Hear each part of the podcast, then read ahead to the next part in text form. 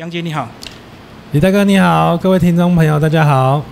好，那个杨杰一开始先跟我们讲一下，呃，你是从什么时候开始入行的？一开始就是学日本料理吗？我早期因为不爱念书，所以年轻的时候在十六岁的时候，父母就把我送去日本学手艺，嗯，然后在日本东京跟仙台跟着日本老师傅学了手艺四年，然后二十岁之后回国在八王子日本料理服务，嗯，然后二十四岁以后开始自己想说创业，试试看自己的能力。嗯嗯，所以一直开店到现在。对，我们先讲十六岁那一年，你那一年去日本有没有很辛苦？你个人有没有觉得很倒霉？因为日本的训练非常严格，对不对？应该这么说，因为年少轻狂，然后最主要是十六岁的时候个性冲动，然后无所事事。父母想说你不爱念书，不然就把你送出国学个一技之长。嗯，那刚到日本，第一个语言不通，对，第二个你完全无法融入那个文化。嗯嗯你我刚到的第一天就想逃，嗯，可是你要逃去哪里？嗯，你嗯，没有地方逃，语言又不通，就语言。又不通。嗯。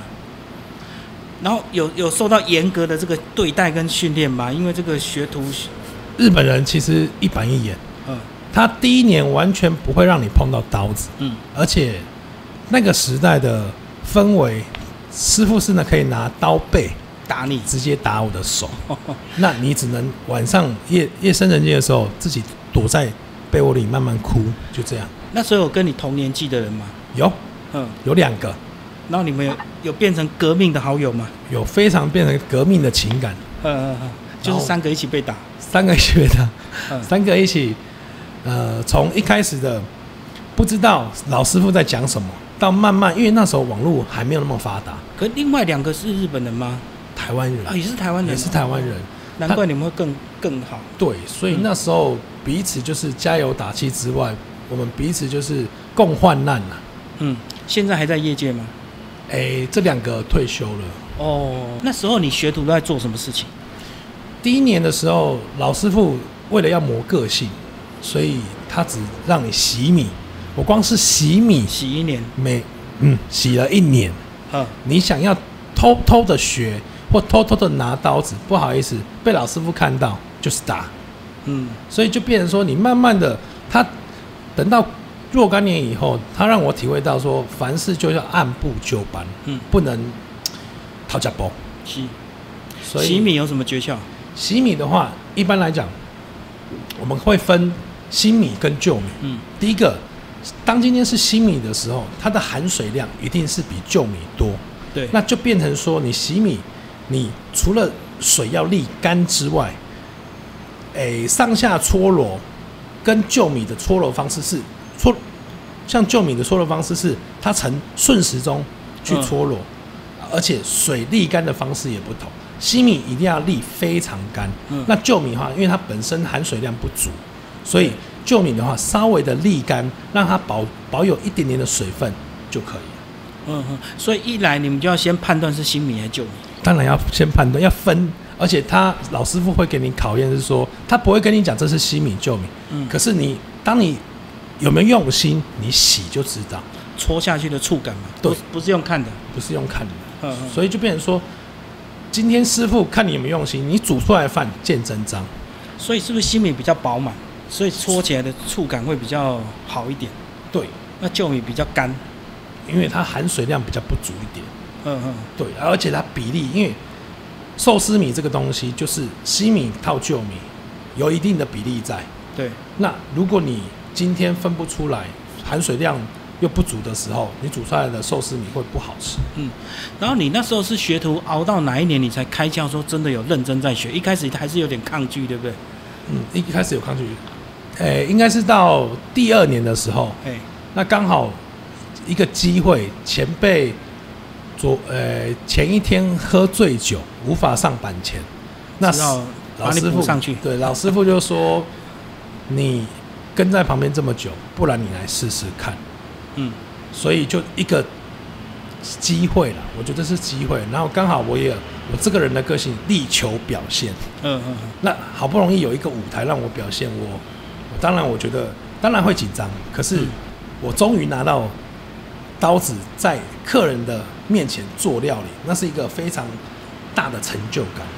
哦，类似在切生鱼片那那些，哦，没有没有还没到。只是配料而已，哦，切只菜而已，是切菜而已，你就很兴奋，那个成就感，因为你躲在厨房，其实你是接触不到客人。客人，嗯。你每天就是在厨房里面，你会羡慕板前师傅那样，就是有热忱跟客人互动那种成就感。嗯嗯而且我相信那些师傅应该不是单纯跟客人聊天，对不对？对也是要观察，也是要啊客人喜欢什么，要去每个客人都要调整，对不对？没错，嗯因为每个人的饮食习惯不同，有些人口味比较重，喜欢每道都是重口味；有些人是他就依照顺序从轻的到重的口味依序排列。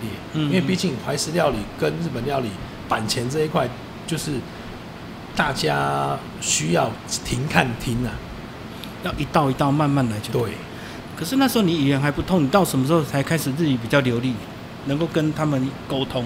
四年以后，啊，四年了。四年以后。嗯嗯嗯，那其实你每天，因为语言这个东西其实是环境，那其实听久了，你大概略知师傅要的是什么。可是你说基本对话，那可能就是最一般般每天的基本对话。你说其他的要很深的，绝对没办法，嗯嗯，因为你本身我们那时候年轻，也不懂得去精进。对，对啊，等到四年后，哦，你就知道说基本食材它的学名是什么，嗯它的日文翻译是什么，客人的需要是什么。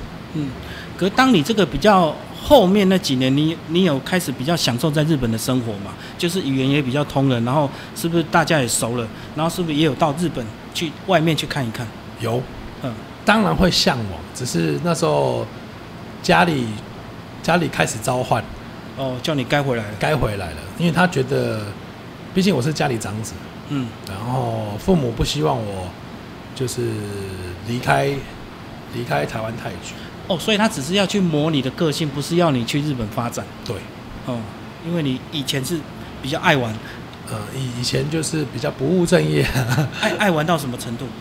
爱玩到呃跟三五好友完全不去学校，然后晚上鬼混那一种的嘛？嗯，去舞厅？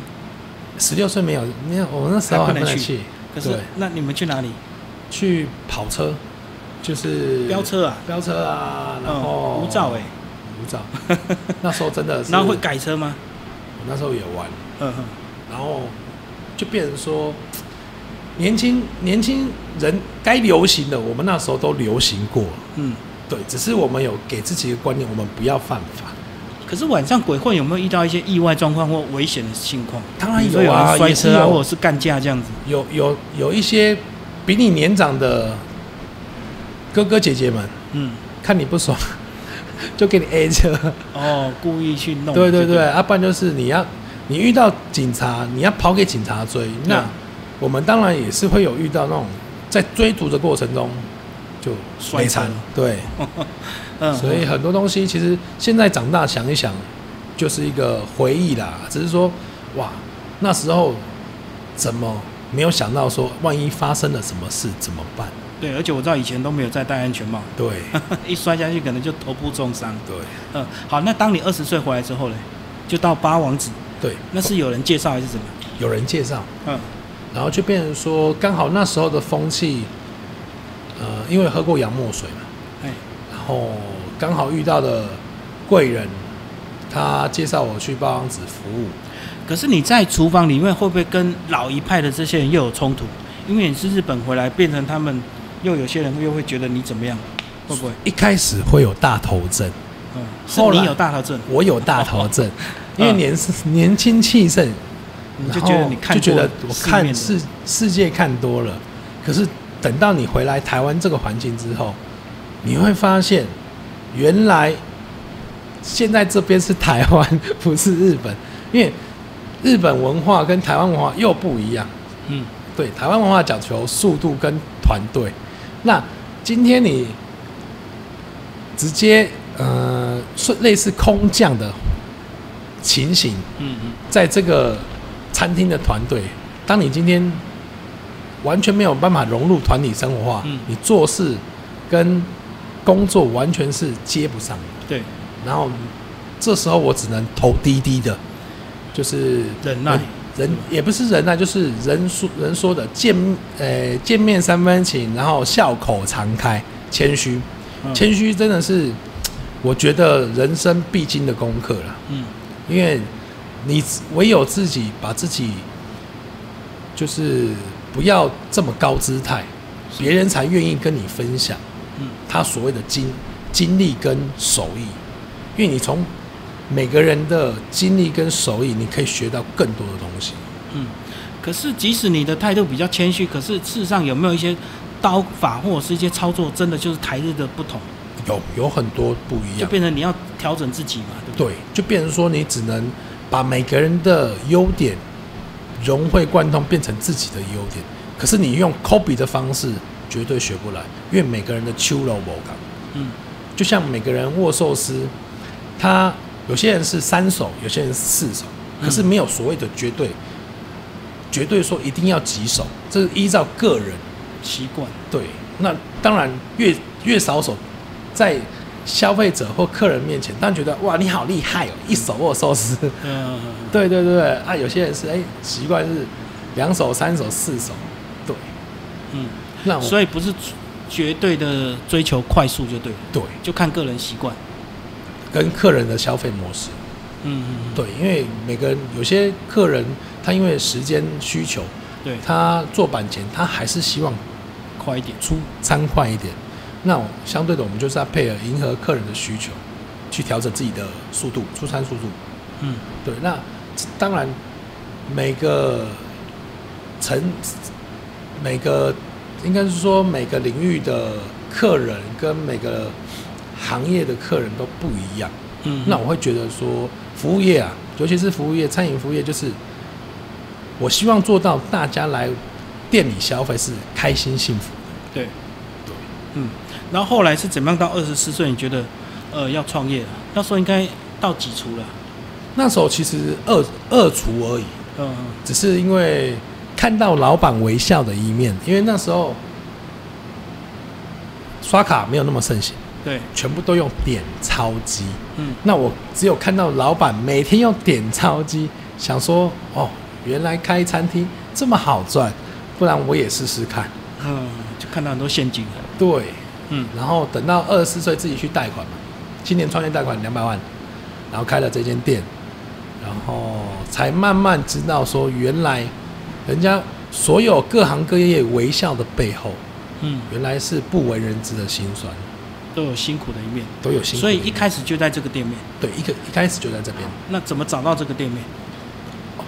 因为这间店面刚好是阿公嗯阿公留下来的，嗯嗯那早期租给还蛮多，就是餐饮业的同行朋友们。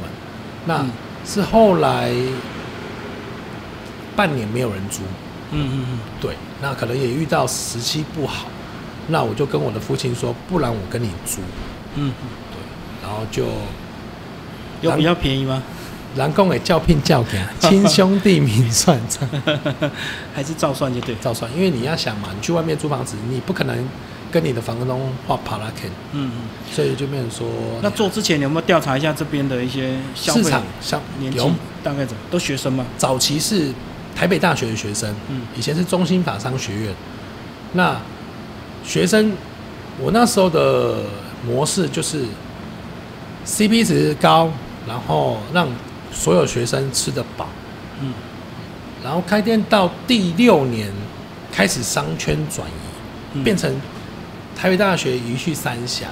嗯。那这边周遭的上班族，让我又转换经营模式，嗯，变成比较精致化，价位就高一点。对，价位就稍微提高一点，嗯嗯就比较正统的日本日本定时。嗯然后又做了大概十第九年、第十年之后，开始有了一例一休。哦员工就不好请。对员工员工人士就开始慢慢的比较难找，嗯嗯嗯，对，然后又每一年都会遇到一些我们所谓的嗯考验跟磨练呐、嗯嗯，那一步一步一步来，让我自己深深体会到说，做吃的其实没有尽头，嗯。你要因应时代的变化，但是人不能忘本，嗯，而且那个初心很重要。嗯。最重要，我们料理人的那个初衷。今天你做餐饮业，其实不只为了盈利，你要让客人不，呃，对他的荷包不是那么样的沉重，那才叫做消费。如果今天消费者来你店里面用餐，他需要存了一个月，嗯嗯而让他吃到好吃的，我会觉得压力太大，因为毕竟时时机不好。对，那如何让评价这一块做成精致化？这就是我一直在追求的理念啊。嗯因为我认为评价不等于粗暴，我认为评价可以把它做成精致点，让消费者跟店家取得一个平衡。对，确实你的定时还是蛮多精致的配菜的，嗯，不是只有靠主菜好吃，对不对？对，嗯。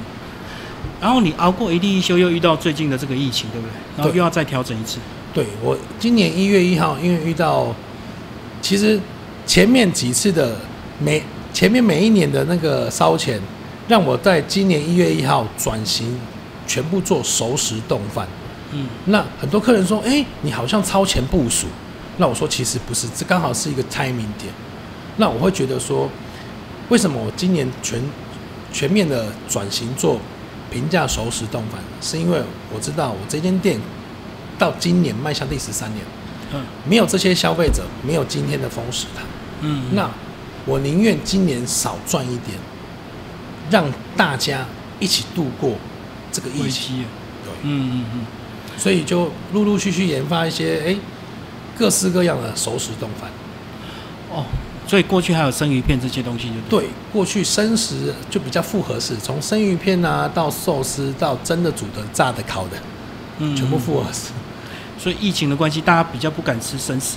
对，嗯所以就变成说，因为刚好今年配合外送平台哦 Uber Eat，、对那外好加在有外送平台这一块，那只是说外送平台你没办法决定消费者多久会吃，所以避免有纠纷，我生食这一块就不做。哦，我懂。万一他放太久吃拉肚子，还是怪到你头上就。对，因为毕竟生食出问题会比较严重。是是是，对嗯。讲一下这个呃，你跟你太太好不好？好是在哪一年认识的？我跟我太太在四年前认识，而且认识的过程很妙。我们在医美诊所认识，哈，你去做双眼皮啊？不是我做那个抬头纹，打抬头纹。啊好好，消除抬头纹。对，因为其实呃，我们厨师脱下制服的那一刹那，我们还是有一颗赤子之心，我们还是希望漂漂亮亮的。嗯那刚好我太太是咨询师，嗯那她的院长就是我的好朋友，嗯。对，他们在北车那边，台北车站，然后他那间叫义群，嗯。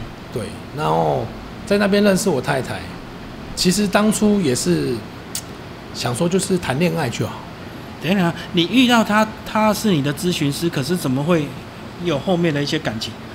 因为我改一浪，你撩他就对 我。撩他。了，嗯，所以他是个很单纯的人嘛。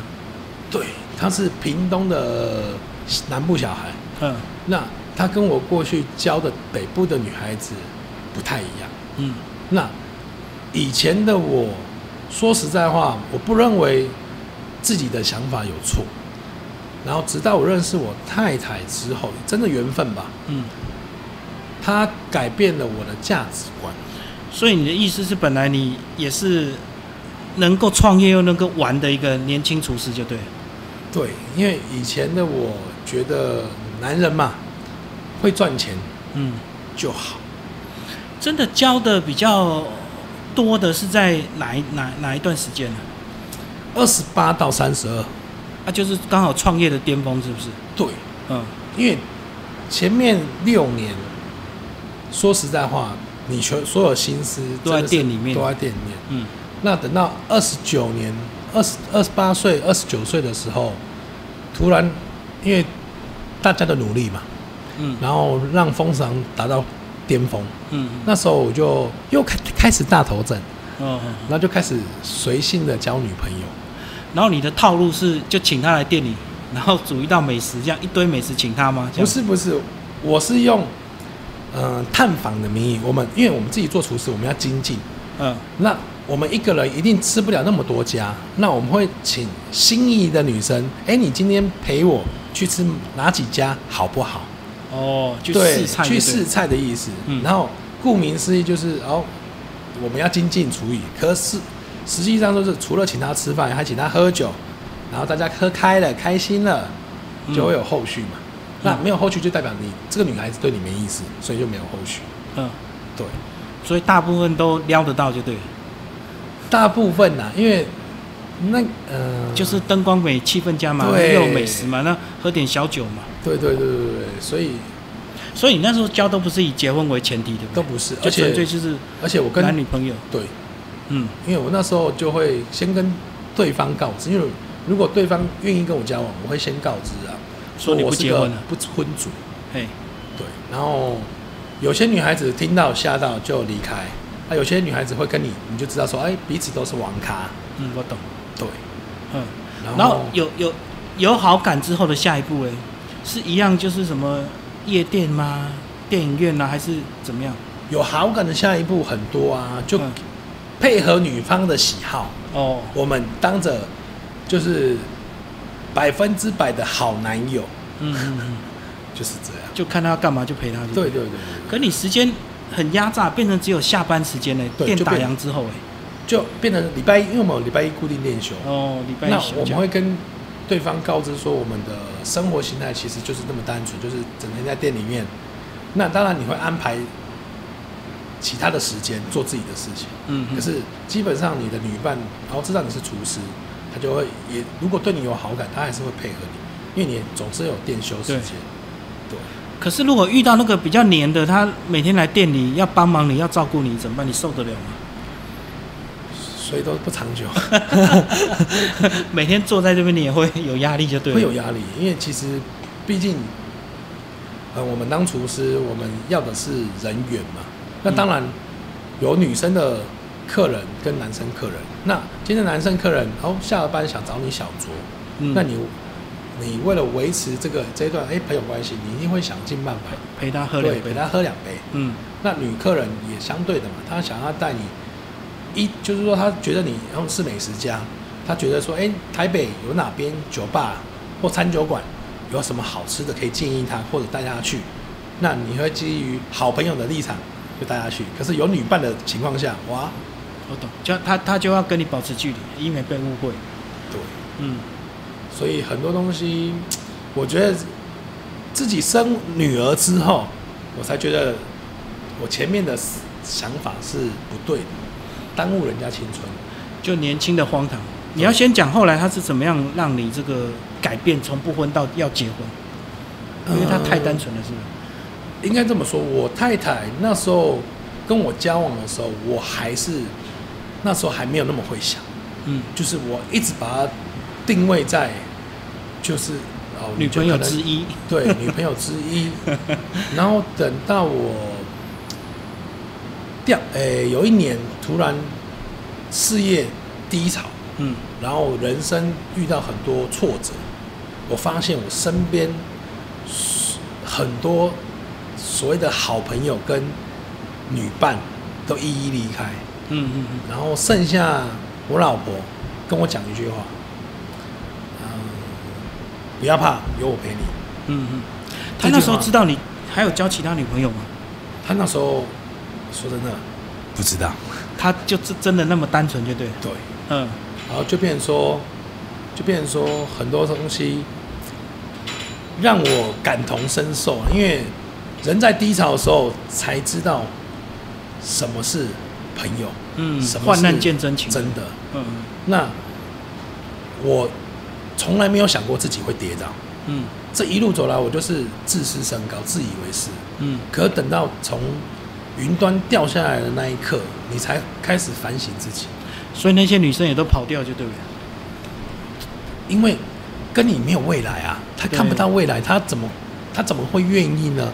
不是说他们不好，只是说人人到了这个时候，其实不能怪对错，只能说自己不好，对，就因为你给人家散发出的气息是哦，你又不婚嫩，你又不结婚，然后又不能照顾，所以嗯我太太真的算我呃人生中的贵人啊。嗯她也许她经济方面没办法给我什么，可是我觉得她心灵层面，陪伴了，对她的陪伴跟她的愿意做，嗯让我告诉自己不能再让她吃苦。那他是这个婚前就过来帮忙，还是婚后才过来帮忙？婚前，哦，婚前。所以他那时候就离职了，是不是？对，为了我离职，所以我朋友说啊，你怎么挖走了我的人？我说啊，没办法，真的人低潮了嘛，呃没有？人手，所以就变成说，当初也是两夫妻这样子从头开始。嗯。那后来这么呃生女儿又有什么想法？生女儿之后，让我想到那一句话：“养儿方知父母恩。”嗯我才知道说我父母的伟大，因为早期的我因为不会想，而且不了解我父母那个年代，因为我父母那个年代不懂得表达爱，四五年级生，嗯，他们嗯他们的爸爸妈妈那个年代的也是不懂得表达爱，就含蓄的，对都闷起来的。对，所以等到我生女儿之后，我才能完完成完完全全的体会到“养儿方知父母恩”这句话的含义，那个无私的付出。嗯然后看到我女儿，哎，一天一天的长大，她让我想到我妈。嗯哦，原来我妈也是含辛茹苦，一点一滴把我捏大，还让我这样子，呃，年少轻狂这样子，让我四处上去。对，对，还能够让你去日本。对，就是她不会放弃你，嗯让我觉得说，哦，现在我有能力回馈社会，我尽量用正确的，用这一双手走正确的路。嗯，然后人生不要有后悔药，而且不要再做没有把握的事。嗯，嗯可是有了女儿之后，你你们的一些做事的方式也要调整，对不对？呃，做事的方式有，对啊就变成你老婆还是要带着她在店里。对她很，她让我觉得最，我觉得最感动的是，她愿意晚上背着我女儿，嗯然后除了招呼客人，还要收盘子，然后还要一起帮我哎看大大小小的事，因为人家说男主外女主内这句话原来用在餐厅也有用。嗯一个厨师做菜再好吃，你的外场第一线招呼不够热情，对，消费者绝对吃过一次就不会再来。嗯，所以外场对我来说，它占灵餐厅的灵魂百分之五十。那厨师当然你的手艺跟你对食材的用心也是占百分之五十。是是是，所以第一眼的感觉很重要。如果这个老板娘会笑，自然你的心情就会好一点。对，因为毕竟每个客人他长途跋涉，为了你这间店走来，他其实现在你看三小步就一个路边摊，对，或五大步一间餐厅，他你如果不是名厨，他怎么会长途跋涉？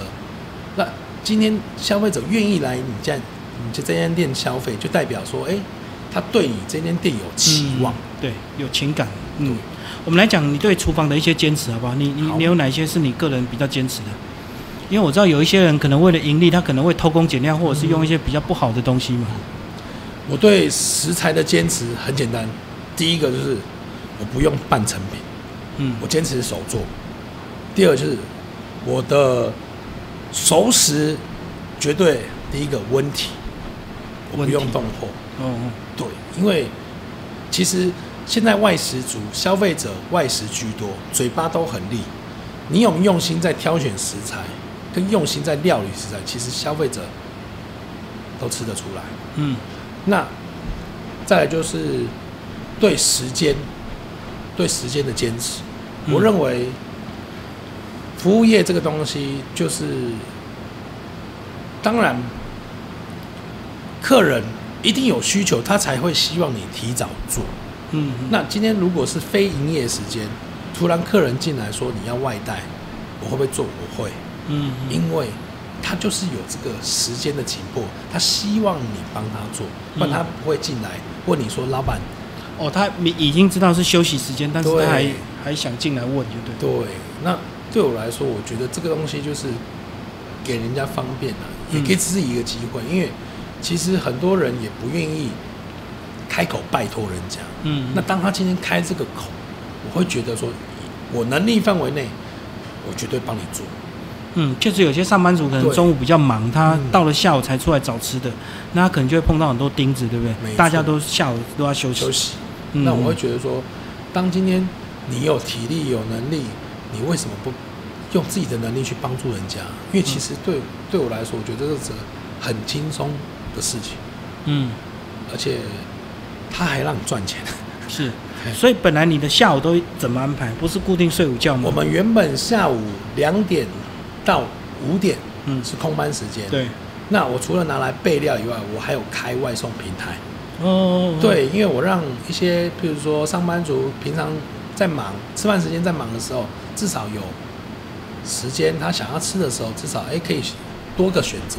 嗯，对，因为毕竟现在疫情还没有完全结束，那我外送平台就是从早上中午十一点半一直开到凌晨一点。嗯嗯嗯。对，嗯。那我让一方面是宣传我这间店嘛，一嗯，方面让更多人知道说，哦，原来平价的日本熟食冻饭，哎，也有不同样的选择。你会这么拼是有为你女儿考量吗？当然有啊，嗯，你想会对她怎么怎么安排？我除了对女儿的的期望，还有对老婆的补偿啦。嗯因为毕竟年年少轻狂的时候不会想，不懂得存钱，嗯然后等到了结婚才发现说，哦，原来每样东西都需要钱。嗯那人生就是要规划啦。那我也不敢说一定计划几岁到几岁一定要有什么，拥有什么。但是我希望是，只要我还有能力，嗯我，就是持续做下去。那多存一点钱就对。对，嗯然后我希望就是一步一步来啊，因为毕竟我跟我太太也没有办婚礼，所以也没有蜜月吗？没有蜜月，没有婚礼，哇，他那他蛮可怜的，对，所以所以你想要补偿他是？对，所以就变成说，这是我心，我我把它放在心里面，哦，要希望会补办一场的。会补办一场。嗯。对，所以就是要拼一点的、啊，如果出国，你会想带他去哪？日本啊，就回到你的那个当初的，对对对对对对，因为我们当初也是，那也不算蜜月啦，只是说出国玩，我就带他去我最熟悉的对对，东京啊、仙台啊，然后大阪、关西没去，所以女儿还没跟到，就对，女儿还没。还要再过两年吧。诶，希望啊，希望就是说，看看全球稳定之后，疫情大家控制了下来，当然我们就安排个轻旅行，嗯嗯，然后去日本，诶，去带女儿、老婆稍微的去出去透透气。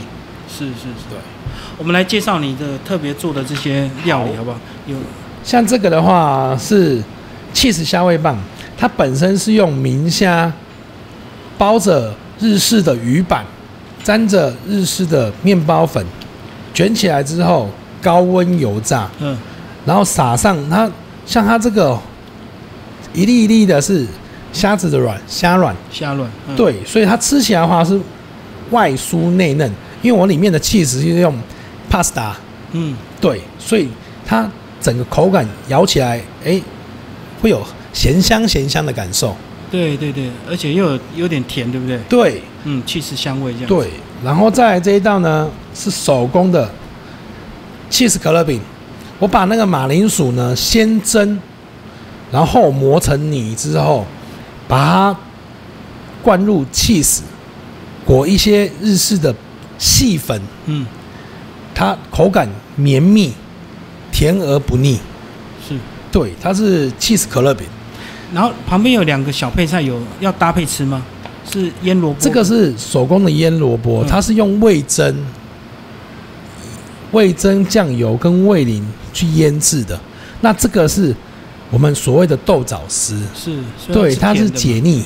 嗯嗯，对，因为本身炸物这个东西配置物，为什么日本人都会用置物，就是因为它解腻用。对对，然后再来呢，这个是北海道的鲑鱼，鲑鱼腹肉，鲑鱼腹特别油，对不对？对，它油脂很丰富，而且一条鱼只有四边，嗯因为它本身鲑鱼腹这个东西就是四边。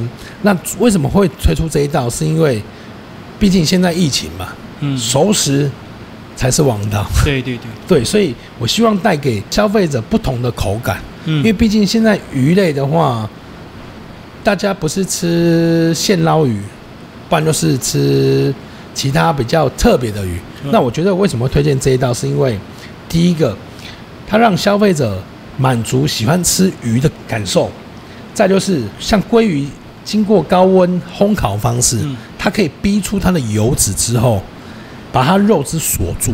嗯，对，让让你入口的时候不会觉得说哇，有一种腥味。对，我觉得鲑鱼肚它最麻烦就是吃起来太油，有些吃多会恶心，对不对？对，所以它要搭配这个柠檬。嗯，对，有些很多人很，你看很多居酒屋为什么旁边都会配柠檬？除了解腻，它可以提升海味，对，对海鲜的那些鲜甜味会被提上来。然后再来呢，就是这个招牌的炒乌龙。嗯，嗯为什么我会今年推出这一道？因为我这一道是六月份才开始。新产品，对新产品，因为夏天本身高温又热，如果哎大家今天不想吃油炸类的，嗯，也不想吃烤的，就可以吃吃靠这一道，因为它本身是用乌醋酱油，它乌醋会让人家提就是食欲，嗯。在夏天的时候点了这一盘和风炒乌龙，非常好入口。啊，不同的类别是有不同的炒法，当然，像乌龙的技巧像我们本身的话，我们是用战旗乌龙。嗯第一个，它的战旗乌龙，它本身就是炒不烂；嗯嗯第二是它吸附汤汁比较容易吸附。嗯那为什么会有分日式炒乌龙跟台式炒乌龙？日式炒乌龙的话，它是用酱油味淋。嗯那我会觉得说各有各的喜好者。那我们这边的话是用台式，因为我喜欢乌醋的感觉，因为毕竟夏天嘛，嗯，那加点乌醋会让整个食欲大增。对，对。会开胃就对，对，会开胃。嗯。然后再来跟你介绍的就是明太子鸡肉串，因为我看很多坊间用的明，就是说鸡肉串的部位不同。嗯，那我们店里是用去骨的鸡腿肉，所以比较嫩，比较嫩，嗯。因为有些人用鸡柳条啊，有些人是用鸡胸肉，那我会觉得各有各的特色啦。那我还是觉得口感方面，我希望消费者吃到我店里的串烧是经济实惠。嗯嗯对，所以我用去骨鸡腿肉，加上我自己手工的明太子酱去做嗯调配。所以橘色就明太子酱，对，这个上面的话是明太子酱，嗯，那像它左边这个话是百香果青木瓜，嗯这也是解腻用。是，对对对对对，因为我像我们店本身的置物的话，我都希望依照不同的食材去做搭配。嗯嗯，对，我们的强项对，战斧猪排冻，对，先像讲你的冻的配菜为什么这么丰富啊？因为我我本身喜欢吃，嗯我吃过很多坊间的冻饭，当然每个坊间经营的理念不同。那我希望是除菜饭，何谓菜饭？就是我希望让客人吃到说，哦，原来我的菜饭是这么丰富，跟你一一介绍。因为现在夏天到了，我有烫的青花菜，嗯嗯，再来就是手工水煮蛋，对，再来就是一般店里应该没有会，应该不会出到这一道盐烤鱼下巴。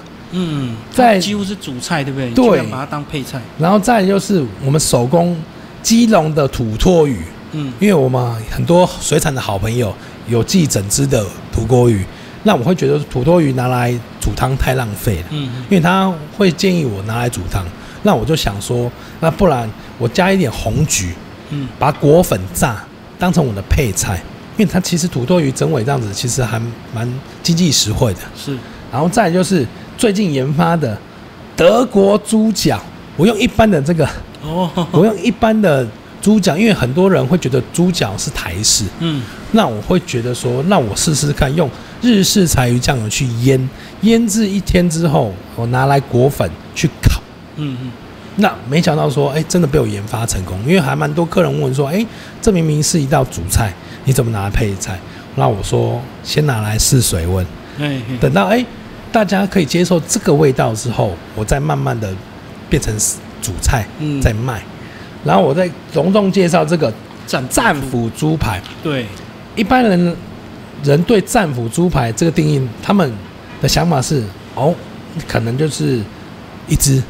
为什么会出到两只？是因为很多人认为里脊肉排它口感偏硬，嗯那我觉得只要多一道功法，就是当你今天用瓦萨米粉，嗯。瓦沙米粉，而不是一般什么嫩筋粉哦，瓦沙米粉去腌制，撒上去之后，它本身酵素会起化学变化，是，对，它会让肉质嫩，嗯。然后你经过自己的手工的特调汁沾汁上去烤，让本身的肉汁锁住，这个绝对不会老，哦，不然对它本来就比较硬，然后加上烤下去就更，会难嚼。会对，因为毕竟猪肉它没有加任何调味料的话，它会老。那我也不喜欢加一些过度的调味，就是化学的调味料，所以我只能用天然的、嗯，天然的瓦萨比。瓦萨米粉嗯，去软化它的肉质。你刚刚有讲到这个，你这个坚持手做不用一些半成品，嗯那，半成品的差别是什么？其实半成品是因为现在这时代素食文化嘛，那半成品也没有说不好，只是说它少了温度。我希望我消费者来我家是吃到温有温度的食物，嗯因为毕竟时代在变，有些东西我们还是不能忘本。嗯。对，然后半成品有没有可能它的一些做法或来源不明，或者是一些它的配因为现在食，诶、因为现在食食药署跟那个什么食品卫生局嗯。管得很严，哦，所以没有这个问题，其实除了就差在温度。对，然后再来就是有了产品国家不同，嗯，除了这个就没了。对，因为有些每个国家每个国家的，譬如说同样都是鲑鱼，嗯。那每个国家的鲑鱼口感真的有差。那对啊对啊，就像面线这个东西，大陆的面线、嗯台湾的面线跟新加坡的面线跟泰国的面线真的不一样。所以你讲的是有些年轻人如果他创业，他不是厨师底的话，他可能就会靠半成品，对不对？对，来速成。来速成。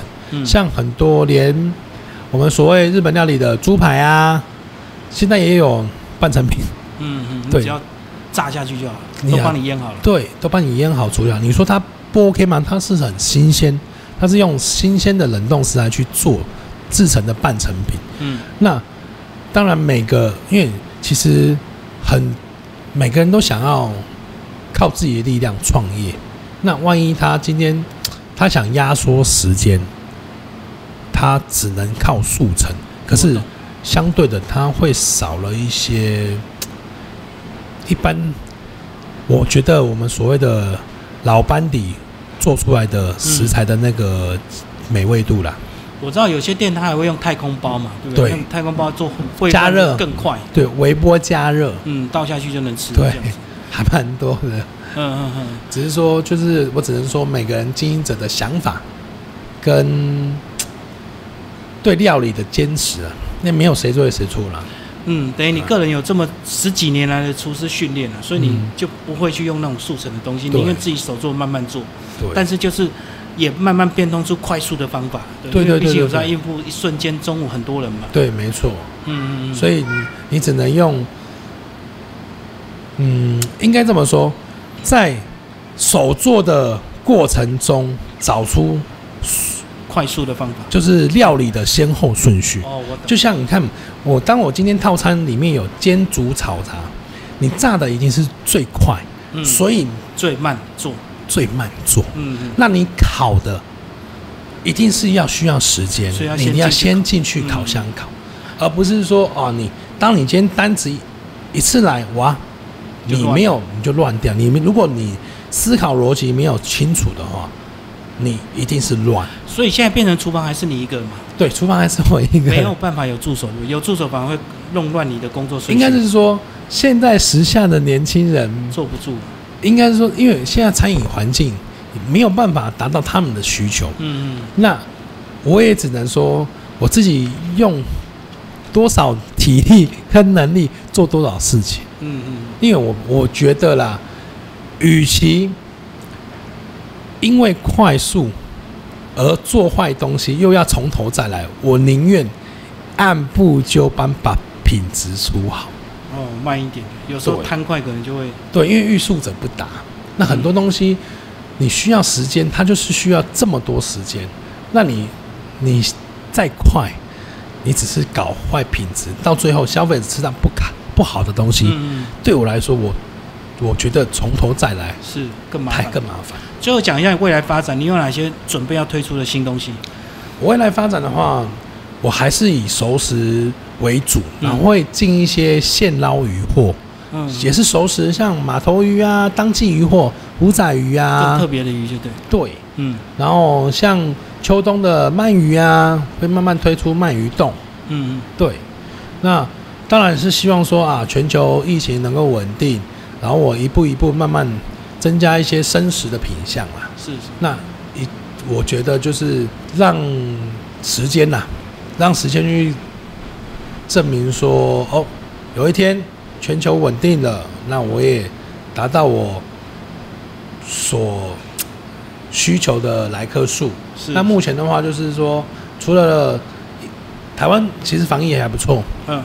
那店内慢慢恢复到两三成，那穿插平台外送平台的话，还是可以过基本生活这样子。好，今天非常谢谢风食堂日式创作料理许阳杰老板，谢谢，谢谢李大哥，谢谢。